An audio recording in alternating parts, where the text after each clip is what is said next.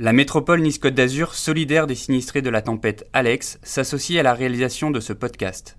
Dès le 3 octobre 2020, les services et les agents de la métropole se sont mobilisés pour la reconstruction. Soyons tous solidaires. Les habitants de nos vallées ont besoin de nous. Et je me suis dit, bon, ils vont se rendre compte de la situation et ils vont déployer tous les moyens. Et puis rien. Rien du tout. C'est immense c'est immense ce qui, nous tombe dessus. Nous, une petite commune de 2300 habitants, et euh, je me suis senti euh, totalement abandonné. Je me demande même comment on va faire pour euh, retenir les gens dans nos villages.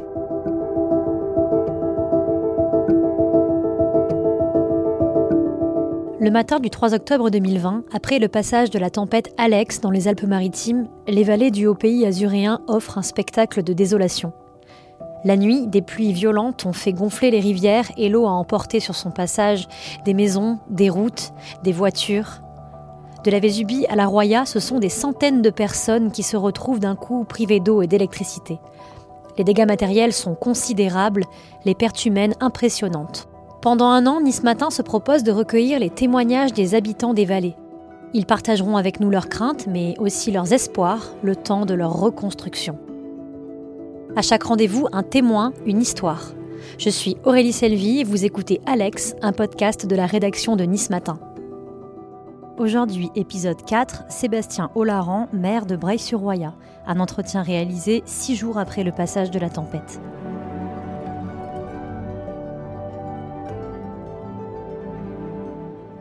Bah, d'abord, on a été alerté jeudi en fin de journée que notre département était placé en vigilance rouge les informations que j'ai eues dans la soirée euh, me laissaient penser que c'était surtout le secteur euh, Sospel, Moulinet, Menton qui était exposé et pas trop la vallée de la Roya. Je suis remonté à Breil le soir même, au lieu de rester sur Nice pour travailler le lendemain, parce que je savais que nous passions en vigilance rouge et parce que le préfet nous avait demandé d'activer le poste de commandement communal. Donc à 7 heures, j'étais à la mairie, avec le représentant des sapeurs-pompiers, de la gendarmerie, euh, du service des routes euh, du département, les différents services de la mairie, la police municipale, services techniques. Et on était tous, réunis en salle du conseil municipal pour gérer euh, l'évolution des événements. Pendant la matinée, ça a été très calme, trop calme. Et en, début d'après-midi, on, a eu d'énormes rafales de vent. J'ai euh, des habitants qui m'ont appelé euh, depuis le haut du village de Breil, où, euh, dont le toit avait été complètement arraché. Je suis, je, suis, je suis parti de la mairie, je suis monté voir ces gens-là et je me suis rendu compte qu'il y avait 3-4 personnes dans, dans, un même petit secteur qui avaient été touchées de la sorte. C'était impressionnant effrayant, peut-être plus effrayant que la crue qu'on a eue après, parce que quand il y a eu la crue, en fait, il faisait nuit, donc on ne voyait pas. Euh, mais là, euh, il faut vous imaginer que dans le village de Breil, c'était des tuiles, des pots de fleurs, des tôles, des planches, des poutres des toits qui volaient euh, dans les rues du village. et, c'était vraiment très impressionnant. Un vent qui faisait qu'il était même difficile de tenir debout. Et j'ai vu des gens absolument catastrophés qui s'étaient réfugiés chez des voisins quand, quand leur toit était emporté. Et, euh, et ensuite, je suis rentré à la mairie avec les sapeurs-pompiers, puis j'ai appris qu'il y avait plein d'autres secteurs de la commune qui avaient subi des dégâts importants à cause de ça, à cause du vent. Euh, je suis reparti. Les sapeurs-pompiers ont vraiment à tout prix voulu que je mette un casque. Ils voulaient surtout pas que j'aille dans les rues du village euh, sans parce que c'était vraiment devenu dangereux. Euh, et puis, et puis finalement, je suis, je suis retourné à la mairie. On voyait de la pluie, mais c'était pas très impressionnant. On avait, mal, on avait du mal à imaginer que la Roya puisse atteindre des niveaux comme celui, comme celui qu'on nous avait annoncé. Au départ, les prévisions nous donnaient une crue similaire à celle de 1994, c'est-à-dire 500 euh, mètres cubes seconde. Euh, donc je voyais l'eau du lac qui montait, qui montait, et à ce moment-là, on me disait, bon, là on est à 150 euh, mètres cubes seconde, et le lac était déjà bien haut. Et, on va lâcher au barrage des Mèches 60 mètres cubes seconde supplémentaires, donc on allait passer autour de, de 200 mètres cubes seconde. Et euh, je me disais, euh, oh là, si on monte à 500, ça va, ça va vraiment être énorme. Et puis ensuite, j'ai euh, eu de nouvelles prévisions qui ont fait état de 600 à 800 mètres cubes seconde autour de 23 heures. Entre-temps, j'ai vu le niveau du lac qui montait. Je me disais, mais pourquoi EDF n'ouvre pas les vannes? Puis EDF a, ouvert les vannes. Le niveau du lac a baissé, mais il s'est presque rempli aussi vite, alors même que le barrage était ouvert. donc il y avait vraiment un débit qui devenait très important. on a eu quelques coupures d'électricité tant et si bien qu'à un moment, euh, et aussi parce que euh, la mairie, malgré tout, est dans le pire des scénarios, pas en temps normal, même avec une crue telle que celle qu'on a eue par le passé, euh, elle est quand même, malgré tout, en zone à risque d'être inondée. Donc du coup, on a tous quitté la mairie et on est monté s'installer ici, à la caserne des pompiers, où on a installé le poste de commandement communal. La nuit tombe ensuite à Breil et dans l'obscurité, il devient alors difficile de percevoir l'ampleur de la catastrophe. J'avais des, informations donc comme quoi l'eau euh, était au niveau des services techniques, comme quoi l'eau était au niveau de la poste, euh, et puis après j'ai appris que l'eau était carrément dans le centre du village, qu'il y avait de l'eau sur la place du village. D'ailleurs ma voiture était restée sur la place, euh, du village. Et j'ai suivi entre guillemets ces événements impuissants sans voir ce qui se passait parce qu'il faisait nuit. Euh, on avait euh, évacué euh, plus tôt dans la journée le camping, on avait fait évacuer par la gendarmerie tout le secteur de l'Isola, on avait permis l'évacuation de quelques personnes situées en aval de Bray, dont d'ailleurs les maisons ont été emportées. Et puis tout ce qu'on pouvait faire à ce stade-là, euh, c'était euh, bah, attendre euh, pour constater les dégâts. en attendant, bien sûr, nous avons dû gérer l'hébergement de ces personnes-là. on a ouvert un centre d'hébergement d'urgence, d'abord dans le bâtiment de la 4 qui était dans le cœur du village, qu'on a ensuite déménagé au gymnase et qu'on a ensuite déménagé au collège parce qu'il y avait de l'eau qui coulait presque à torrent depuis les toits, depuis le toit du gymnase. Et donc on, finalement c'est dans le collège. Euh, mon adjoint aux travaux, en anticipation de l'événement, m'avait dit euh, il faudrait penser à commander des lits parce que dans la vallée de la Roya on n'a pas de lits il faudrait que tu en commandes 50. Je crois qu'il avait téléphoné à la Croix-Rouge et qu'il n'avait pas réussi à les obtenir. Il m'a dit téléphone, téléphone à la préfecture et dis-leur qu'on en a besoin. C'est ce que j'ai fait, j'ai eu le sous-préfet au téléphone, je lui ai expliqué. Il m'a dit euh, Bon, d'accord, on va vous fournir des lipico. J'ai eu ensuite une autre personne de la préfecture qui voulait confirmation. Je pense que euh, le nombre de 50, surtout qu'au moment où j'ai fait la demande, il n'y avait que deux évacués, euh, ça semblait beaucoup. ils se sont dit Mais qu'est-ce qu'ils vont faire de 50 lipico On les a eus, la Croix-Rouge de Saint-Laurent-du-Var est avec les lits. on a accueilli cette nuit-là 85 personnes dans le centre d'hébergement d'urgence. Spectateur de l'impressionnante crue de la Roya, le maire décide de sonner l'alerte. Quand j'ai su jusqu'où elle était montée, c'est-à-dire jusque dans le village, j'ai téléphoné euh, en préfecture. C'est pratiquement la dernière communication que j'ai eue avant que le, réseau téléphonique ne saute. Et j'ai dit, euh, je ne peux pas voir l'étendue des dégâts, je sais jusqu'où l'eau est montée, les dégâts vont être immenses. Je pense qu'on ne peut pas imaginer ce qu'on va trouver demain. Et donc j'ai dit, dès demain matin, il va, songer va falloir songer à mettre en place un, pont aérien parce que nous allons être coupés de tout. J'avais déjà appris qu'un certain nombre de ponts, de routes étaient partis. Il va falloir mettre en place un pont aérien pour nous amener des groupes électrogènes, de l'eau et du carburant, parce qu'on a des forces de, sécurité euh, au sol qui ont été déployées de manière nombreuse et rapide, mais euh, eux-mêmes allaient se retrouver euh, coupés du monde et ils avaient besoin aussi d'être approvisionnés en, carburant. Donc j'ai j'ai passé ce dernier appel-là en préfecture et ensuite on a perdu toute liaison téléphonique avec l'extérieur.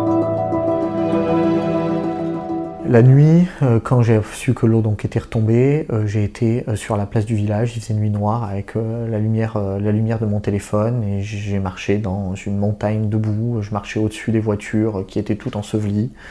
je ne voyais pas tout, j'entendais le bruit de la Roya, je voyais qu'elle était pas très loin du, boulevard.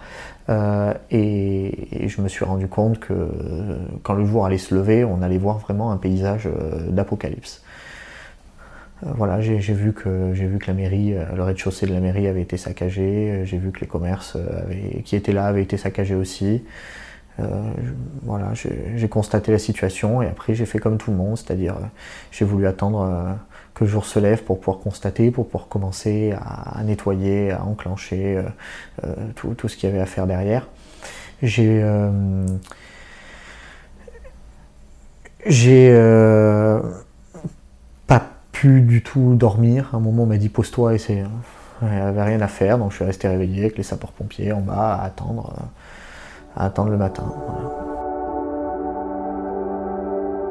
Je me rendais compte que c'était extrêmement, extrêmement grave ce qui allait arriver. J'ai téléphoné, euh, j'ai téléphoné à certains de mes, adjoints, euh, à certaines personnes qui, qui pouvaient rien faire, rien faire de plus que nous, mais rien que pour euh, partager avec eux le fait que c'était extrêmement grave ce qu'on était en train de vivre et que, et, que, sans doute, que sans doute les dégâts allaient être immenses. En parallèle, j'avais les informations sur les personnes qui, qui disparaissaient. C'est vraiment extrêmement extrêmement lourd euh, et, extrêmement euh, à la fois euh, triste par les nouvelles qu'on apprend, triste par le sentiment d'impuissance qu'on a, qu'on a à cet instant. J'ai été également voir au niveau de, de la Giandola, c'est-à-dire l'entrée nord de Breil, toujours dans la nuit, euh, je savais que la route avait été emportée. Euh, j'ai marché un petit peu euh, pour essayer de voir où étaient les dégâts. J'ai pas, j'ai pas bien réussi à tout voir, mais bon voilà, il fallait, il fallait que je voie, il fallait que je sois sur le terrain. je pouvais, c'était difficile pour moi de rester ici à attendre. Quoi. Et, et, juste aussi avant que le réseau téléphonique coupe, j'ai dit à tous mes élus, j'ai dit rendez-vous à la des pompiers entre 7h30 et 8h, on doit être tous mobilisés. Bon, tout le monde n'a pas reçu le message, tout le monde, euh, certains étaient complètement coupés, euh, isolés. Euh, voilà. Et puis j'avais les informations par le, la personne du service des routes du département qui me disait tel pont est parti, tel morceau de route est parti. Et, je me rendais bien compte qu'on n'allait pas pouvoir, qu'on n'allait pas pouvoir aller d'une commune à l'autre ou même communiquer avec l'extérieur. À Breil, comme dans d'autres villages de la vallée, l'arrivée du jour révèle de grandes disparités de détresse. Ensuite, bon voilà, le, jour s'est levé. Euh, je suis descendu sur la place du village. J'ai vu des habitants absolument sidérés par, l'ampleur des dégâts. Hein. Euh, et en plus, je me mets euh, à la place des habitants de, certains quartiers de Breil-sur-Roya où il n'y a rien eu, des quartiers un petit peu, en hauteur.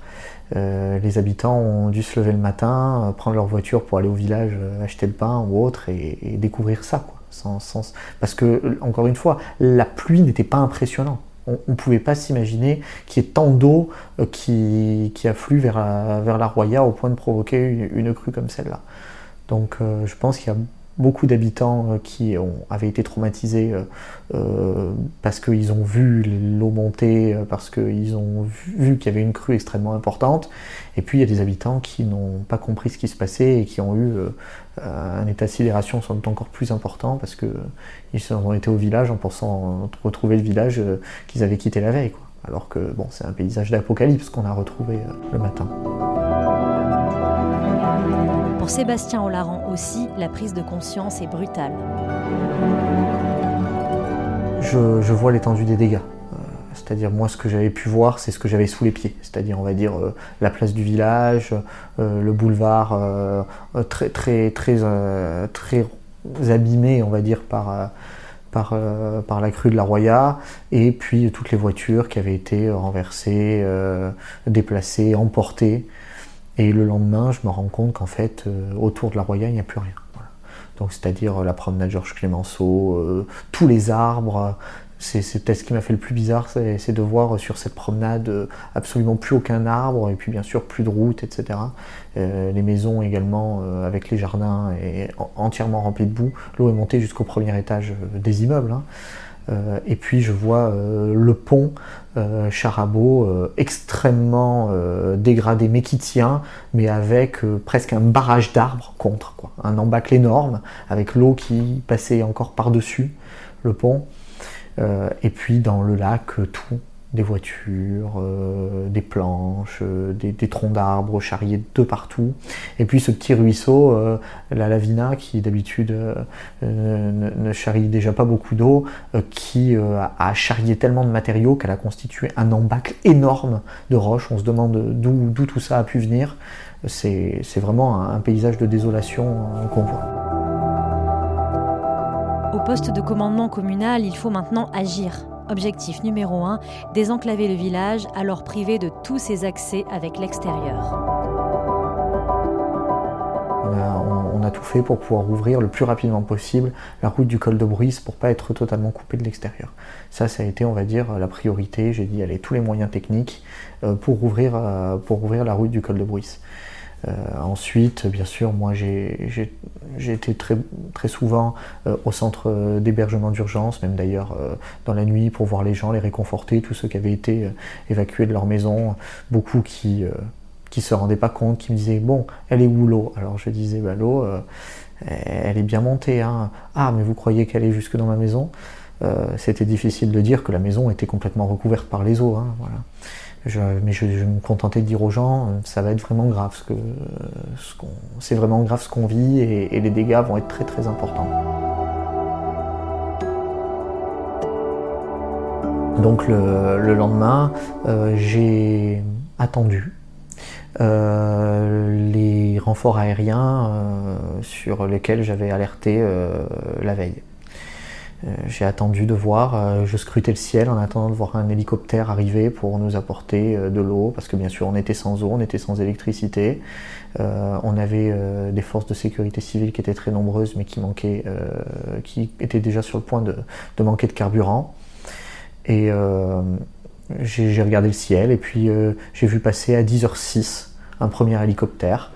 il est passé vraiment très haut, je pense qu'il est passé tellement haut qu'il n'arrive même pas vu euh, précisément l'étendue des dégâts. D'ailleurs, je ne sais pas quel hélicoptère c'était ni pourquoi il était là.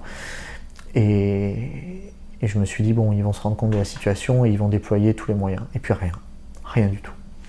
Euh, il s'est passé une heure, deux heures, trois heures, et j'ai dit euh, à, Sandra Jordan, qui est, qui est la responsable des routes du département et qui était sapeur-pompier, je lui ai dit, bon, ils n'ont pas entendu nos besoins, ils ne se rendent pas compte de la situation. Je vais prendre ma voiture, je vais aller directement au COD en préfecture et je vais, dire ce que j'ai à dire. Elle m'a dit c'est pas la peine d'aller jusqu'en préfecture, tu passes le col de bruit, tu redescends sur la commune de Sospel et là tu as du réseau téléphonique. Alors j'ai pris ma voiture avec, euh, mon, adjointe avec moi et ma directrice générale des services. La route du col de bruit, ça avait été non pas dégagée, mais on va dire rendue euh, accessible euh, sur une voie. Et donc j'ai pris la voiture, j'ai été là-haut. Et j'ai trouvé, du, réseau téléphonique. J'ai essayé d'appeler en préfecture à tout un tas de numéros différents. Euh, j'ai eu personne. Euh, j'ai essayé d'appeler un certain nombre d'élus, j'ai eu personne. Et puis finalement, euh, la députée m'a rappelé. Et je, je, lui ai dit, j'arrive pas à joindre la préfecture. Elle m'a dit, je suis en réunion de crise en préfecture avec tout le monde préfet, sous-préfet, euh, tous les élus, Eric euh, Ciotti, Charles Ginesi, Christian Estrosi. Elle me dit Dis-moi ce qu'il y a. Alors je lui, je lui explique, je lui dis qu'en plus on n'a plus de réseau téléphonique, qu'on est coupé du monde, qu'on a besoin d'eau, qu'on a besoin de groupes électrogènes, euh, et que encore Bray-sur-Roya maintenant a été désenclavé et qu'on peut y accéder par la route, mais que pour les autres villages de la vallée de la Roya, là c'est l'isolement le plus total, et que tous les autres villages sont totalement coupés du monde. Sans parler de certains quartiers de Bray qui eux aussi sont coupés du reste de la commune, notamment quand les ponts ont été emportés. Euh, et la députée pardon, me dit Ne bouge pas, Sébastien, je te passe le Premier ministre. Et je peux pas, je peux pas faire mieux, elle me dit. Et donc je me retrouve au téléphone avec Jean Castex qui était à Nice, je savais pas, bien sûr, j'avais aucun moyen de communication avec l'extérieur, je savais pas que le Premier ministre était venu dans le département. Je lui explique toute la situation, euh, il a eu l'air vraiment préoccupé notamment interpellé par le fait qu'on n'avait plus aucun, aucun moyen de communication, aucune voie d'accès à aucune des communes, et que même au sein d'une même commune, on avait euh, les voies d'accès qui étaient parties. Euh, il m'a dit qu'il allait euh, survoler la zone, il a dit si je peux me poser, je me poserai. Et donc il a raccroché d'avec moi et il aurait dit non mais il y a un vrai problème dans la Roya, il faut s'en occuper. Ramenée au cœur des écrans radars, la vallée de la Roya devra cependant encore patienter. Ici, on manque de tout, à commencer par l'essentiel, l'eau potable. Je suis retourné sur Bray et bon, dans l'après-midi, on a vu des hélicoptères passer, euh, mais euh, aucun qui nous a apporté quoi que ce soit. Alors peut-être qu'ils ont apporté des choses sur le haut de la vallée, je ne suis pas en mesure de le dire, mais en tout cas, euh, sur Bray, rien du tout. Le soir, on a la députée et le président de la CAF qui sont venus, qui, ont été, qui ont été voir les dégâts. Et euh, la CARF nous a fait amener 900 euh, bouteilles d'eau. et puis ensuite, on a vu arriver un train. C'était la SNCF d'initiative qui avait envoyé un train avec 2600 petites bouteilles, sans doute les bouteilles qui doivent vendre dans les TGV. voilà. Donc on avait 2600 petites bouteilles et 900 bouteilles d'un litre et demi pour 2000, 2300 habitants à Bray. Et je me suis senti totalement abandonné. D'ailleurs, euh, je l'ai dit au président de la République hier, j'ai dit la SNCF, euh, est-ce que s'il n'y avait pas d'eau, s'il n'y avait pas la SNCF, on n'avait pas d'eau à offrir à la population il m'a dit, ah bah il faut les remercier. Oui, c'est sûr. Le lendemain matin, euh, on a voulu aller organiser la distribution d'eau à la population. Je suis arrivé, on, est passé la veille avec un haut-parleur dans les rues pour dire aux gens qu'à 9h on faisait la distribution de l'eau. je, suis arrivé au village, et euh, il y avait 200 euh, personnes qui étaient là en train d'attendre euh, l'arrivée de l'eau. Il y, avait, y, avait, y avait vraiment du monde, c'était un peu difficile à gérer. Je suis monté sur la fontaine, j'ai dit aux gens voilà, ce sera un litre, une bouteille d'eau par personne. Il y en a qui se sont mis à hurler, ils ne comprenaient pas qu'on puisse leur donner un, un litre d'eau, un litre d'eau seulement. Euh, c'est une honte, gardez-les, euh, gardez-la votre eau. Je me et, j'ai dit aux gens, écoutez, je suis d'accord avec vous, c'est une honte, euh, mais c'est ce qu'on a.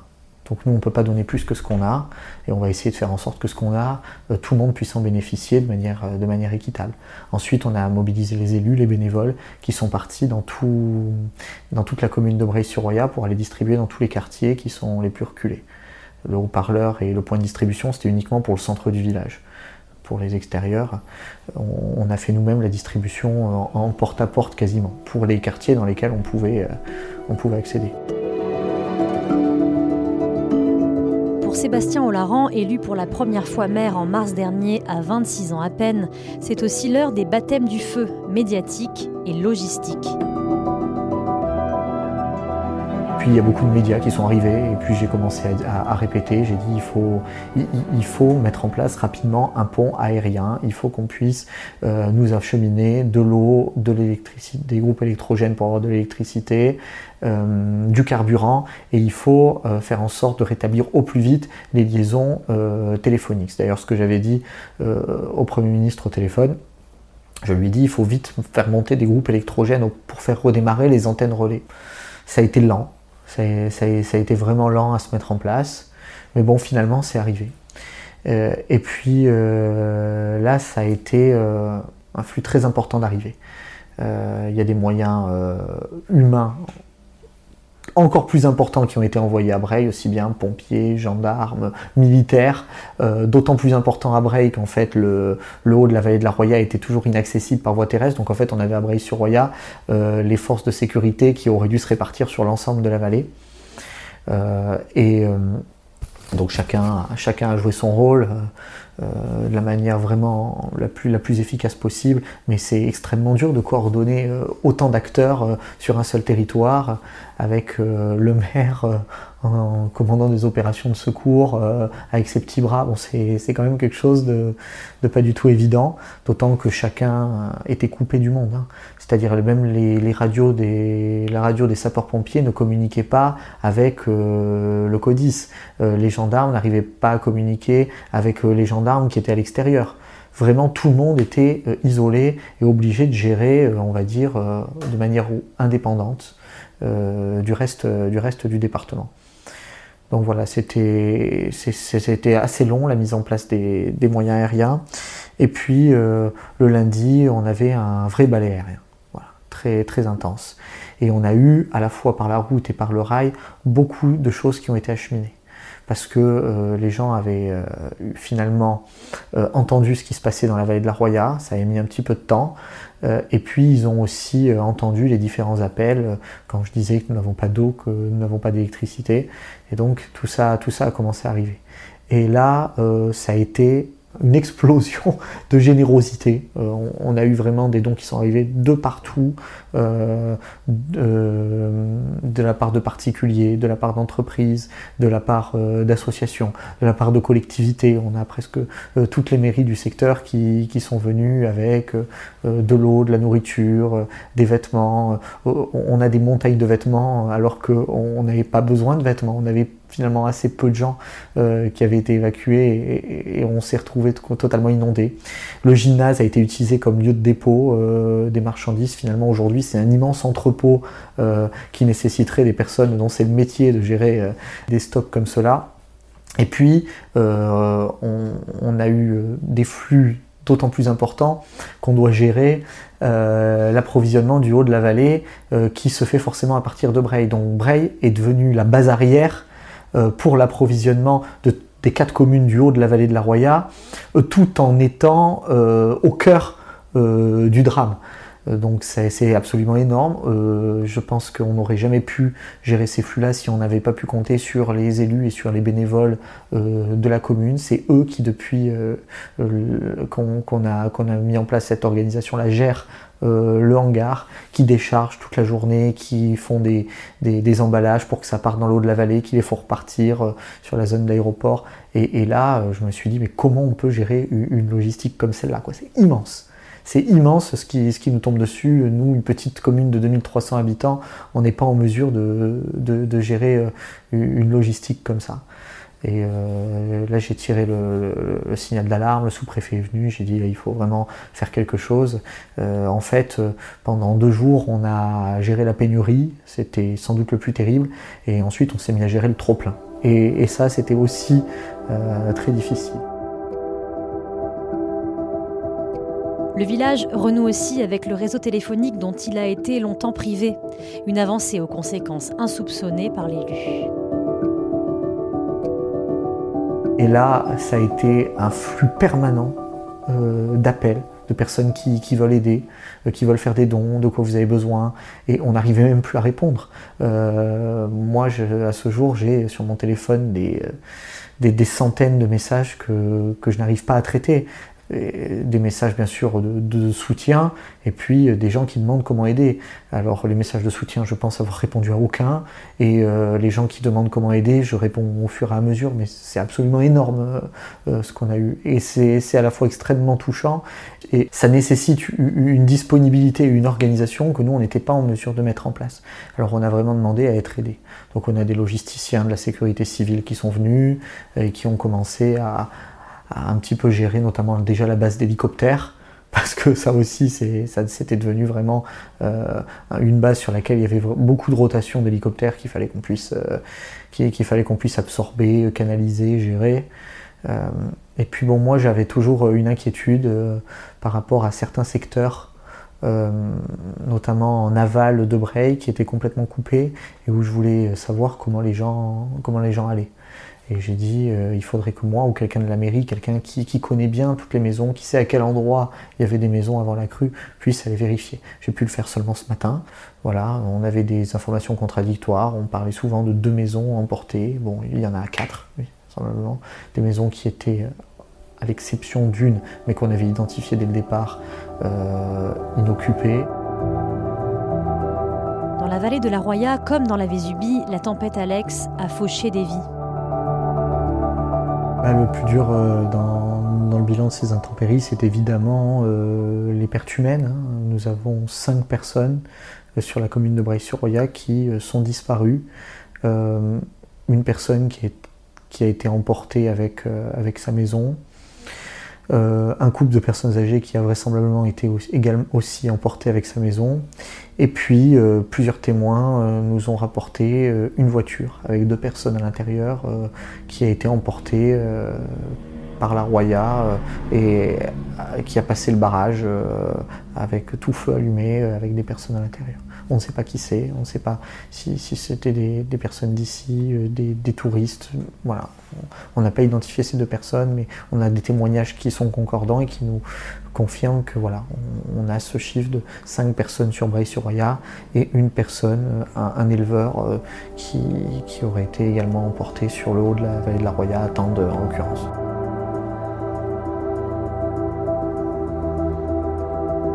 On ne s'attend jamais à vivre, euh, à vivre quelque chose comme ça. on trouvait déjà que la situation était très difficile à gérer avec les difficultés financières, avec le Covid, avec autant de, problèmes qui aujourd'hui nous paraissent totalement, totalement dérisoires à côté de, ce qu'on vit maintenant. Voilà. J'ai passé euh, les premiers mois de mon mandat à, œuvrer pour la reprise en main du camping municipal, pour réussir à, l'ouvrir. On a réussi euh, à, force de beaucoup d'énergie et de beaucoup de cœur de la part des agents et, des, et des, élus à, l'ouvrir le 1er août. Euh, et aujourd'hui, il n'y a plus de camping, plus du tout il n'en reste rien. La piscine euh, coûte euh, extrêmement cher à la commune dans ce contexte de, Covid-19 avec les difficultés budgétaires. On avait fait le choix de ne pas l'ouvrir et on a euh, des bénévoles qui ont pris les choses en main, qui ont créé une association, qui, ont, qui ont tout organisé, qui ont passé les bons diplômes pour pouvoir proposer des activités à cette piscine. Et elle a ouvert la semaine dernière. Et voilà, cette semaine, il n'y a plus de piscine. Quoi. Enfin, euh, c'était une piscine couverte, hein, euh, tout, est, tout est cassé, saccagé. Euh, voilà. Sans doute on, la remettra, on la remettra pas en état. Aujourd'hui, j'ai même du mal à, me replonger dans, ce que je faisais la semaine dernière. Je sais que je tenais un discours en disant les, les, notre priorité jusqu'à la fin de l'année, ça va être la propreté du village, le fleurissement. Aujourd'hui, ce sont même plus des sujets, quoi. Et sur la piscine, comme sur le camping, comme sur la plupart des infrastructures qui ont été emportées, je me demande euh, comment on va pouvoir reconstruire, parce qu'on ne pourra vraisemblablement jamais reconstruire au même endroit. Et sur la commune, nous n'avons pas tellement d'endroits pour construire ce type de structure. Donc euh, ça, me donne beaucoup euh, d'inquiétude pour la suite. Six jours après la catastrophe, il est alors impossible pour Sébastien Olaran de voir loin pour son village c'est vraiment très difficile. Et puis en plus, on est toujours euh, dans, un contexte où, on gère l'urgence et où je pense euh, on, ne réalise pas totalement. Hein. Je, discutais avec euh, des, gendarmes qui disaient Moi, ça fait deux matins que, que je me lève et que je crois avoir fait un mauvais rêve. Et je pense qu'on va tous se réveiller euh, bientôt quand on, quand on sera sorti euh, du feu de l'action, euh, de l'aide d'urgence, de l'assistance aux populations et qu'on devra vraiment reprendre une vie entre guillemets locale et une vie politique municipale normale. tous les projets qu'on avait, bah, pour la plupart, ils n'ont plus lieu d'être. Moi, bon, j'avais beaucoup euh, misé sur euh, le développement touristique. Euh, aujourd'hui, notre vallée est complètement défigurée. J'étais vice-président, je suis vice-président de la CARF en charge de la prévention des inondations et du tourisme. Et je pensais avoir surtout beaucoup de travail sur le tourisme, et puis finalement, finalement c'est plus la prévention des inondations et ces problématiques-là qui, nous ont rattrapés et, et qui aujourd'hui font que bah, le tourisme, je ne sais, même pas comment on va pouvoir le faire redémarrer. Je me demande même comment on va faire pour retenir les gens dans nos villages, parce qu'on a des, personnes qui sont parties, évidemment, euh, parce qu'il n'y avait pas d'eau, pas d'électricité, qui ont été rejoindre leur famille sur le littoral. Mais ces familles-là, est-ce qu'elles vont revenir? Euh, Est-ce qu'elles auront envie euh, d'y vivre encore? On sait déjà qu'il y a eu pas mal, je n'ai pas de chiffres, mais pas mal de demandes de radiation euh, des écoles de Breil. Euh, et apparemment, ce serait un petit peu similaire dans, les autres communes sinistrées. Donc voilà, c'est une vraie inquiétude aujourd'hui. Euh, c'est très difficile de savoir comment on peut redémarrer après, après quelque chose comme ça.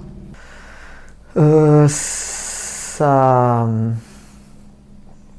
ça, me donne, ça me donne le sentiment que tout ce, qu'on a fait euh, jusqu'à présent, et encore bon, on n'est pas là depuis longtemps, euh, a été fait pour rien. Quoi. Il faut aussi vous imaginer que j'avais euh, réussi à obtenir la réouverture de la cinquième classe de l'école élémentaire qui, qui, avait été fermée en 2018. elle a ouverte juste pour la rentrée et aujourd'hui je me dis on faisait tout pour pouvoir attirer de nouvelles familles et pouvoir maintenir ces classes-là l'année prochaine. Et aujourd'hui on n'a plus on est en train de perdre des enfants et je ne sais pas combien, combien on va en perdre. C'est, je pense, je pense que si j'étais là euh, en fonction depuis longtemps et si ça avait été euh, des années de travail qui auraient été euh, anéanties, ça aurait été totalement décourageant. Bon, je suis là depuis peu de temps, j'ai fait, fait déjà pas mal de, choses, mais bon, finalement, le, plus dur et, le plus gros était devant moi de toute façon.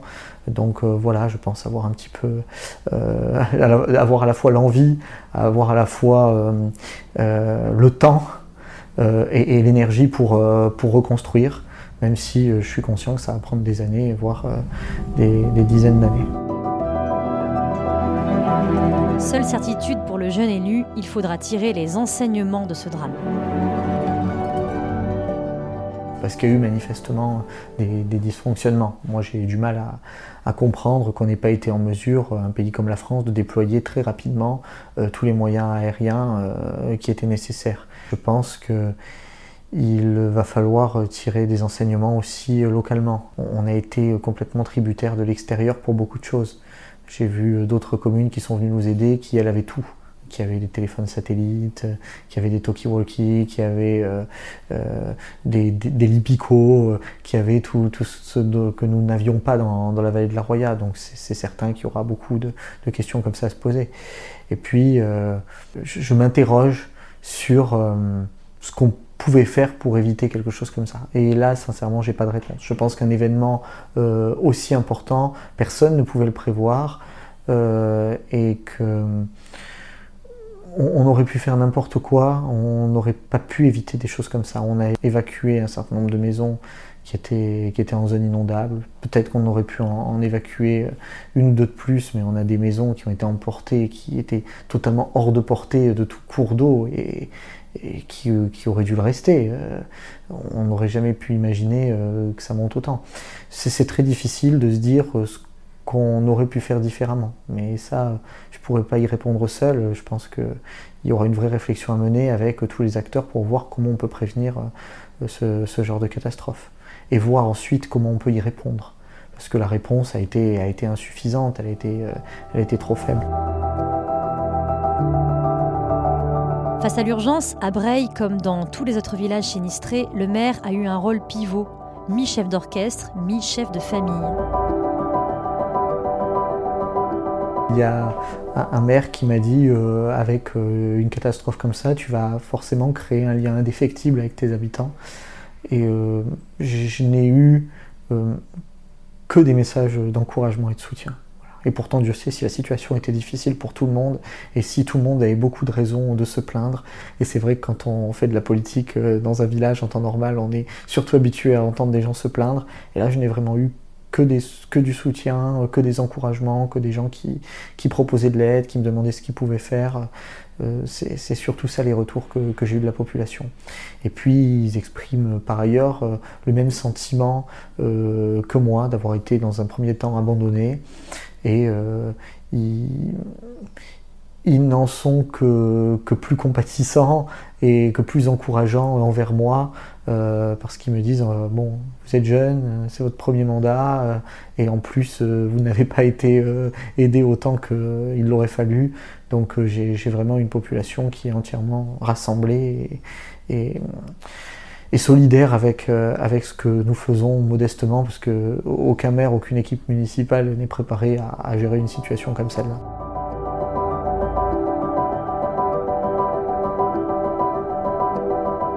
C'est forcément euh, un événement euh, qui marque la, limite entre un avant et un après.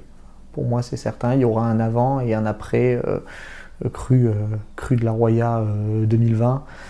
Euh, je sais pas, c'est en tout cas un avant et un après pour la commune, euh, pour euh, mon mandat et mon action municipale, c'est évident, puisque ce que mes priorités aujourd'hui n'ont plus rien à voir avec celles qu'elles étaient il y a quelques mois, mes moyens n'ont plus rien à voir avec celles qu'ils étaient il y a quelques mois, même quelques jours. Et pour ce qui concerne ma vie à moi et ma personnalité, je ne sais pas si ça, aura changé quelque chose. J'ai essayé d'être euh, toujours, euh, on va dire, euh, comme je l'étais et comme je pense qu'un élu doit être, c'est-à-dire sur le terrain, proche des gens. C'est d'ailleurs pas évident, hein, parce que euh, quand je me suis rendu compte qu'il y avait autant de moyens euh, en termes de forces de sécurité, etc., sur la commune de Breil-sur-Roya et qu'elle n'était pas coordonnée, à un moment donné, je me suis dit, euh, et j'ai été conseillé d'ailleurs dans, cette voie-là, je me suis dit, il faut que je coordonne moi ça C'est-à-dire, je me suis installé en salle de crise euh, avec euh, les représentants des sapeurs-pompiers, de la gendarmerie, pour qu'on soit là, qu'on communique tout le temps et pour vraiment organiser les opérations de secours. Et en fait, euh, au départ, j'ai dit à ma première adjointe, bon, remplace-moi, je dois aller faire un tour au village, j'ai des choses à voir. Et puis finalement, c'est elle qui le fait parce que moi, je ne me sens bien et utile qu'aux côtés de la population et sur le terrain. Donc c'était, c'était ma manière de fonctionner avant et c'est encore celle-là. Des fois, je culpabilise un peu, je me dis, bon, euh, ma place, elle est peut-être ici en train de, euh, de commander en salle de crise les opérations de secours. Mais moi, je me sens vraiment utile euh, sur le terrain et aux côtés de la population, d'autant que j'ai une première adjointe formidable qui, qui gère très bien ça ici et, qui, on dirait qu'elle a fait ça toute sa vie alors qu'elle n'est pas beaucoup plus âgée que moi et que c'est aussi son premier mandat. Mais bon, c'est c'est, je pense, de toute façon le sens euh, d'un mandat municipal euh, que d'être euh, que d'être sur le terrain, et c'est là qu'on apporte les vraies réponses, et on, l'a vu tout particulièrement pendant cette crise. Avant de reprendre le rythme effréné de ses journées de gestion de crise, le jeune élu tient à passer un dernier message. Bah, j'ai envie de dire merci. Hein. Merci à tous ceux qui, nous ont aidés, l'ensemble des, forces de sécurité, que, j'ai toujours soutenu et euh, dont on voit aujourd'hui euh, à la fois le professionnalisme, l'engagement, euh, le dévouement pour, pour, pour une commune que pour beaucoup ils ne connaissaient pas, que pour, pour beaucoup ils dans, les, dans laquelle ils n'étaient pour beaucoup jamais venus et, et, et, qui sont aujourd'hui à nos côtés dans cette épreuve aussi tout, tous ceux qui sont venus nous aider, qui continuent de proposer leur aide, auxquels je ne peux pas toujours répondre. Et on a vraiment eu un, engagement énorme. Les agents de la commune, que j'ai aussi, euh, dont j'ai toujours dit qu'ils étaient formidables, mais euh, des fois euh, dans la population, ce sont des personnes qui sont facilement critiquées. Et aujourd'hui, je pense que tout le monde se rend compte de, la véracité de ce que je disais jusqu'à présent à leur sujet, au sujet des élus et au sujet des bénévoles. Et aujourd'hui, tout le monde est bénévole. Aujourd'hui, habitant de Bray-sur-Roya, c'est presque, presque synonyme de bénévole. Bon, on aura toujours quelques, quelques, quelques exceptions, mais euh, sincèrement, euh, moi je vois que des gens qui sont là, que des gens qui ont envie d'aider, que des gens qui ont envie de reconstruire.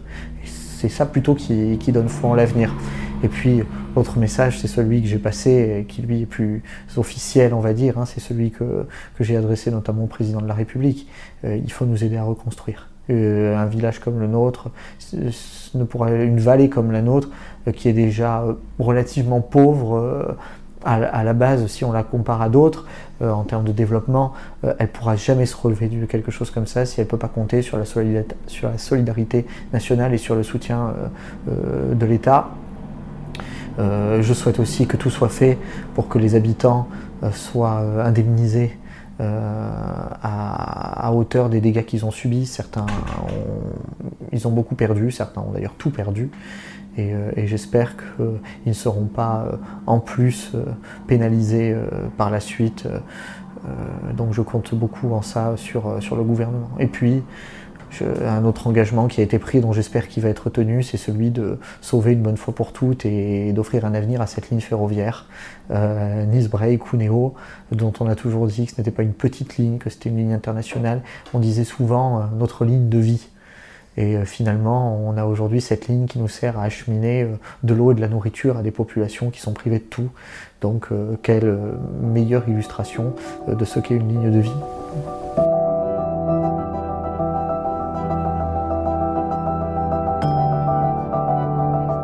Venez d'écouter le quatrième épisode d'Alex, un podcast du groupe Nice Matin. Si ce contenu vous a plu, n'hésitez pas à le noter 5 étoiles et à le partager autour de vous. Et si vous avez des remarques, vous pouvez aussi m'envoyer un mail à l'adresse aselvi.nismatin.fr.